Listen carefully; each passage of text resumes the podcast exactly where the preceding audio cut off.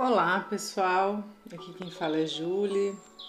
Estamos lendo o livro Dibs em Busca de Si Mesmo, da Virginia Exline.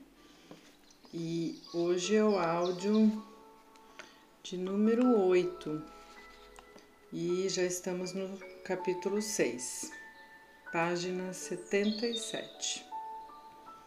Vamos lá dar continuidade.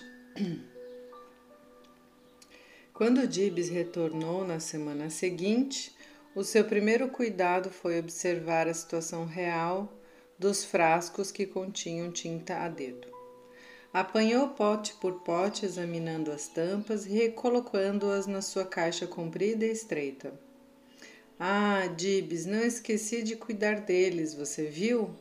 É, estou vendo, confirmou. Sentiu-se novamente atraído pela mamadeira e avisou-me de que gostaria de sugá-la. Segurou e começou a mamar, olhando fixamente para mim. Em seguida, colocou-a sobre a mesa. Tire suas roupas, disse. Desabotoou seu casaco, retirou-o sem nenhuma ajuda e foi pendurá-lo na maçaneta da, par, da porta. Tirou o chapéu, colocando-o sobre uma cadeira Encaminhou-se para a casa de bonecas, abrindo de par em par todas as janelas. Olhe, todas as janelas estão abertas, anunciou. Agora vou fechá-las. Apanhou decididamente o painel da casa, mas algo o fez modificar os planos de repente. Deixou-o cair no chão e voltou para a mesa segurando de novo a mamadeira. Vou sugar a mamadeira, afirmou. Você gosta de sugar a mamadeira? Perguntei. A minha questão visava deixar aberto o nosso canal de comunicação e não acrescentar qualquer esclarecimento à nossa conversa. Gosto, respondeu. Mamou em silêncio por um longo tempo, olhando-me. Depois colocou a mamadeira sobre a mesa e dirigiu-se ao armário, abrindo-lhe as portas e examinando o seu interior. Apanhou uma caixa vazia que continha pequenos blocos. Os cubos de contagem cabem exatamente aqui, concluiu. Colocou então vários blocos ali. Viu? Esta é a caixa destes blocos. Veja o que diz o rótulo, argumentou enquanto apontava para a tampa da caixa. Sim, eu sei, confirmei. Estava vivamente interessada na mamadeira com que Dibs vinha demonstrando sua habilidade de ler, de ler, contar e resolver problemas. Parecia-me que quando ele se aproximava de qualquer tipo de referência emocional, retraía-se, fugindo para uma área mais objetiva, a leitura, por exemplo. Talvez sentisse maior segurança em manipular conceitos intelectuais do que em sondar com profundidade os seus sentimentos. Talvez isso evidenciasse um dos conflitos básicos por ele vivenciado. De um lado, a pressão de uma forte expectativa em relação às suas aquisições intelectuais, e do outro, a luta em que busca em busca de sua afirmação pessoal. Dibs oscilava entre o brilhantismo invulgar e as frequentes atitudes típicas de um bebê já havia assumido a posição de fuga em variadas ocasiões na sala de ludoterapia. Talvez ainda sentisse que sua capacidade intelectual fosse a única parte dele decantada e valorizada pelos outros, porque então havia lutado tão extenuamente para cancelar a exteriorização desta sua capacidade em casa e na escola? Seria porque, acima de tudo, o que de fato desejava era ser aceito como uma pessoa que era, em toda a sua polivalência e multiformidade de aspectos. Seria porque desejava ser amado e respeitado na sua heterogênea globalidade? Como pode uma criança esconder tão bem sua riqueza intelectual atrás de um comportamento paradoxal? Como teria Dibs aprendido a ler, a contar e resolver seus problemas? A sua habilidade neste aspecto ultrapassava qualquer previsão para o nível de sua idade cronológica. Como as teria adquirido sem demonstrar a vivência de uma coordenada e significativa linguagem verbal? A sua astúcia e o seu vigor eram inacreditáveis. Como pôde ocultar essas habilidades conquistadas de sua família como até então o fizera? Seria extremamente interessante preencher todas essas respostas vazias. Mas a mãe de Dibs e eu tínhamos feito um acordo de que não tocaríamos em tais questões. Apesar disso, desejava e acreditava que um dia ela se sentisse bastante segura e partilhasse e que partilhasse comigo alguns de seus conhecimentos sobre a experiência do desenvolvimento de Dibs.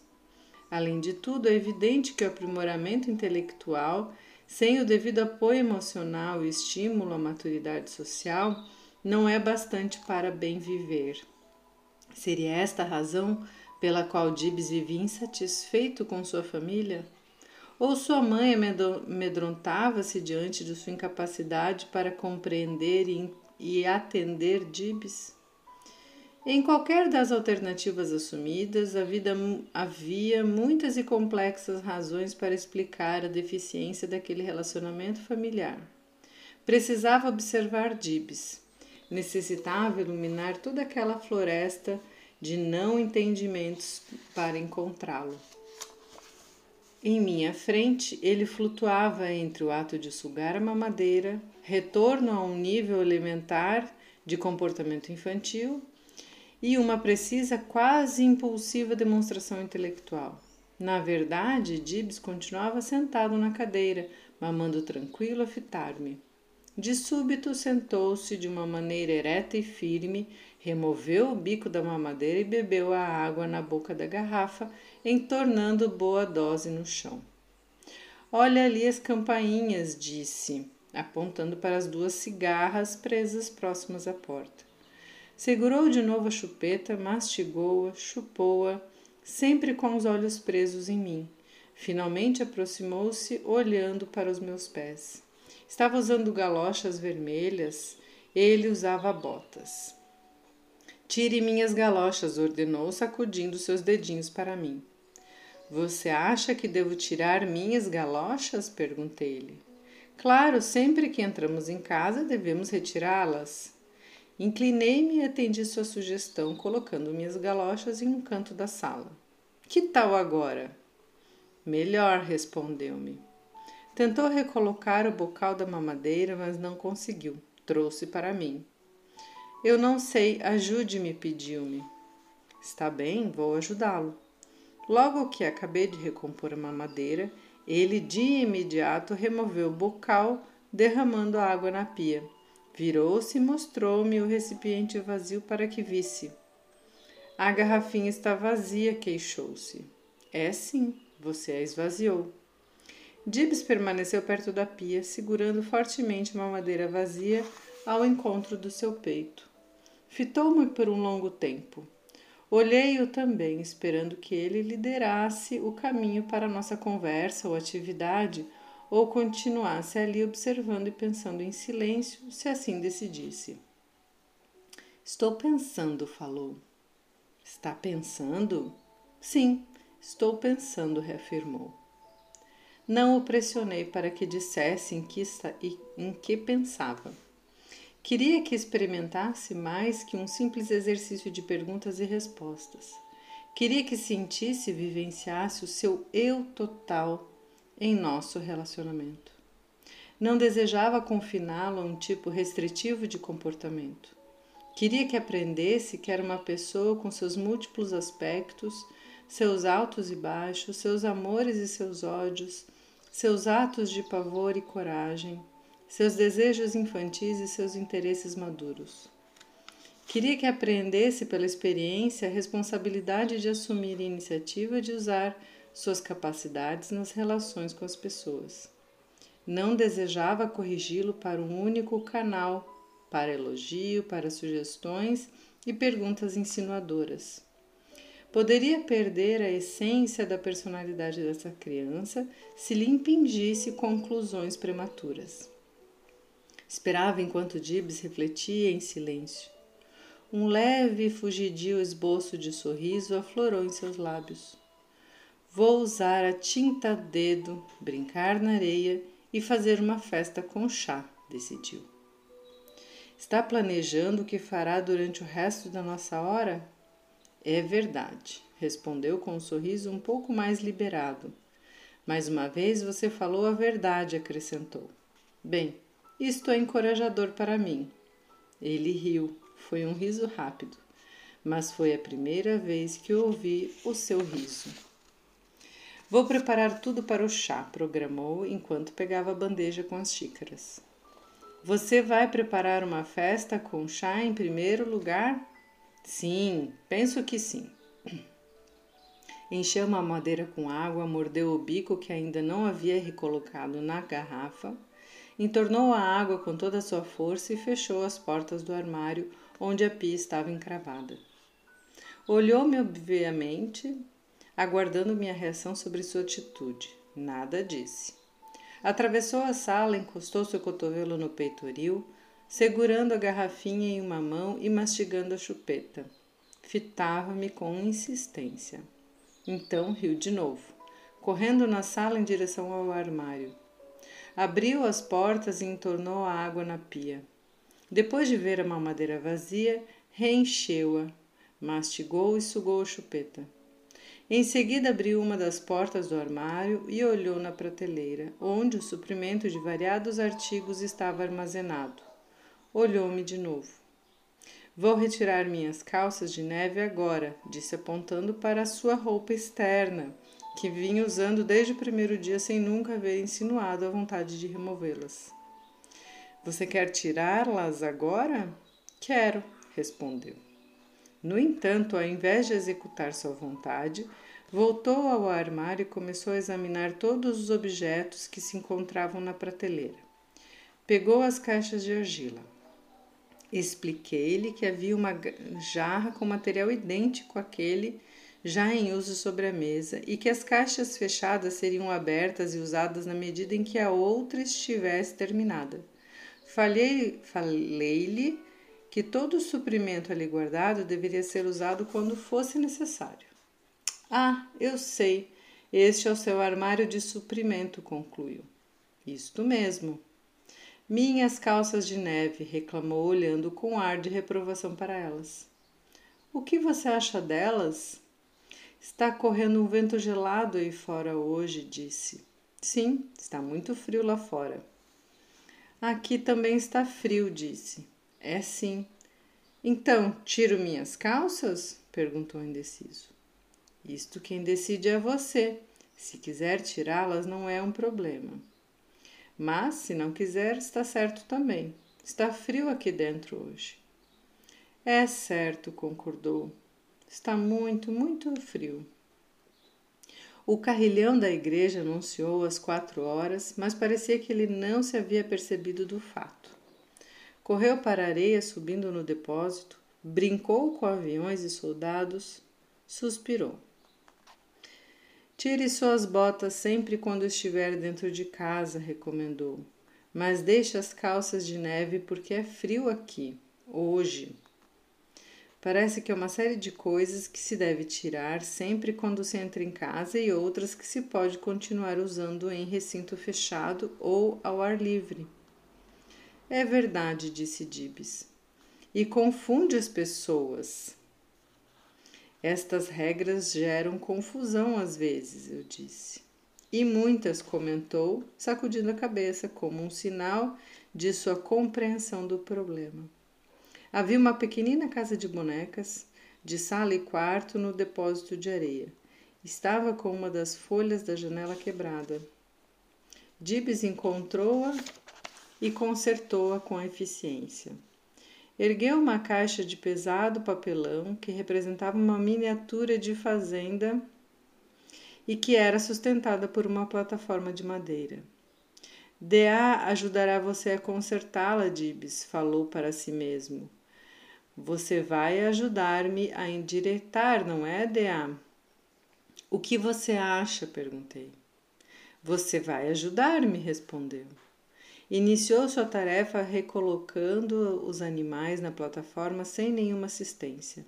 Começou a cantar baixinho, colocou a casinha no centro do depósito de areia e os animaizinhos em volta, em diferentes lugares. Parecia estar completamente absorvido na sua atividade. Gatos vivem nesta casa, falou. O homem brigador tem gatos. Um gato de verdade. E aqui mora um pato. O pato não tem lagoa, mas queria ter uma. Veja, aqui estão dois patos. Este é o pato grande e bravo, e aqui um patinho que não é tão bravo. O pato grande pode ter um lindo lago em algum lugar, mas o patinho não tem um lago que seja seu, embora queira e queira muito ter o seu próprio lago. Mas agora estes dois patos se encontram aqui e permanecem juntos olhando o caminhão que corre do outro lado da janela. Sua linguagem fluía com facilidade e eficiência, traduzindo suas buscas e desejos. Observei que, enquanto ele falava, um grande caminhão entrou no parque de estacionamento. Então, o patinho precisava de uma lagoa tranquila e segura que fosse sua, e talvez parecida com aquela que o pato tinha. Grande? É isso mesmo, respondeu. Juntos estão olhando o enorme caminhão movimentando-se. O caminhão estaciona, o homem vai até o edifício e traz o carregamento para o seu carro gigante. Quando terminar de transportar, vai embora para longe. Dibs pegou o caminhão de brinquedo e brincava movimentando em sintonia com aquilo que para mim narrava. Depois veio o silêncio, um longo silêncio. Dibs, você terá mais cinco minutos. Como de costume, ele ignorou meu aviso e repeti-lhe. Sim, já ouvi, anunciou exausto. Bem, você me escutou falar que daqui a cinco minutos devemos deveremos deixar esta sala, mas ainda nada fez que indicasse que realmente me entendeu. Está certo, mas respondi há pouco, explicou. Sim, depois que lhe perguntei. Estava tentando suavizar o final da hora para que não terminasse abruptamente sem uma preparação. Muitas coisas vão acontecer em cinco minutos, Gibbs pronunciou. Fez então uma estrada na areia, em frente e em volta da casinha. Isto faz um barulho engraçado enquanto corre na areia, disse, olhando-me rindo. O caminhão está cheio.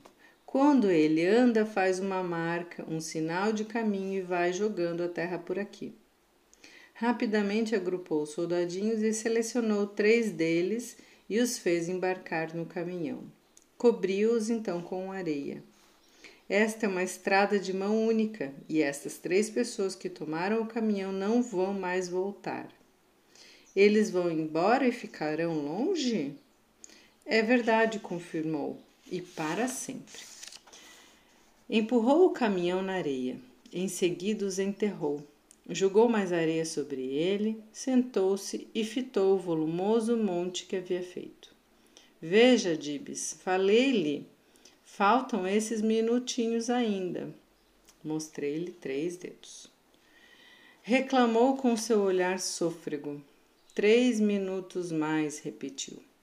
Acrescentou mais areia em cima do monte já feito, reforçando o enterro do caminhão e das três pessoas até então não especificadas. Agora, Patinho, falou ele gentilmente, você viu o que aconteceu. Eles foram embora. Tomou então o patinho e colocou-o bem no topo da colina, que sobre os sepultados fizera elevar-se.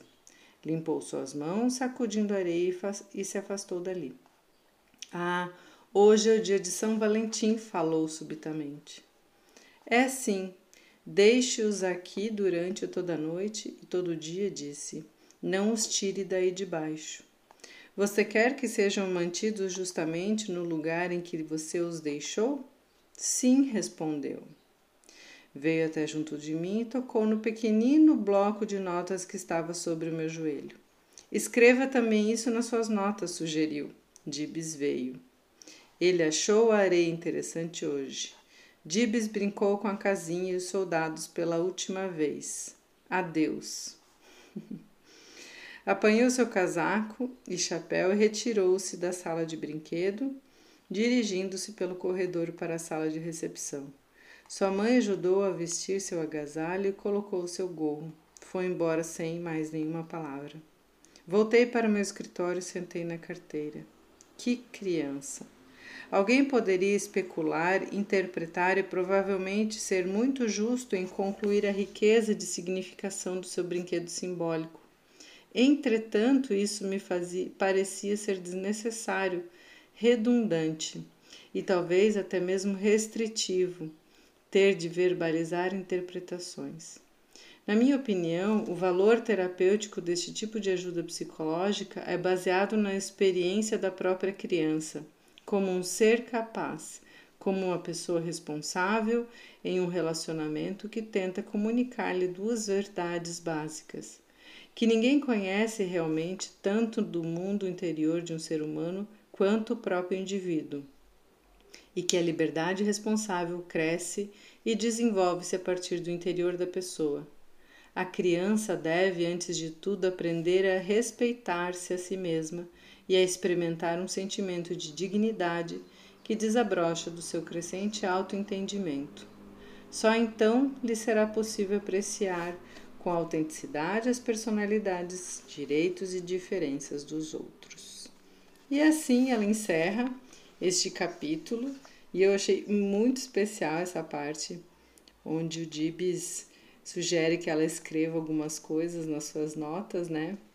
E aí ele diz para ela escrever que o Dibs veio, que achou a areia interessante, que brincou com a casinha pela, e com os soldados pela última vez, que de alguma forma ele estava elaborando isso, né? Ele pegou os soldados, enterrou, se vocês lembram no último áudio, e, e isso tudo vai tendo um valor simbólico que para ela não é tão claro, mas que ela deixa com que ele vá mostrando e desabrochando no seu ritmo. Espero que vocês tenham boas reflexões e até o próximo áudio.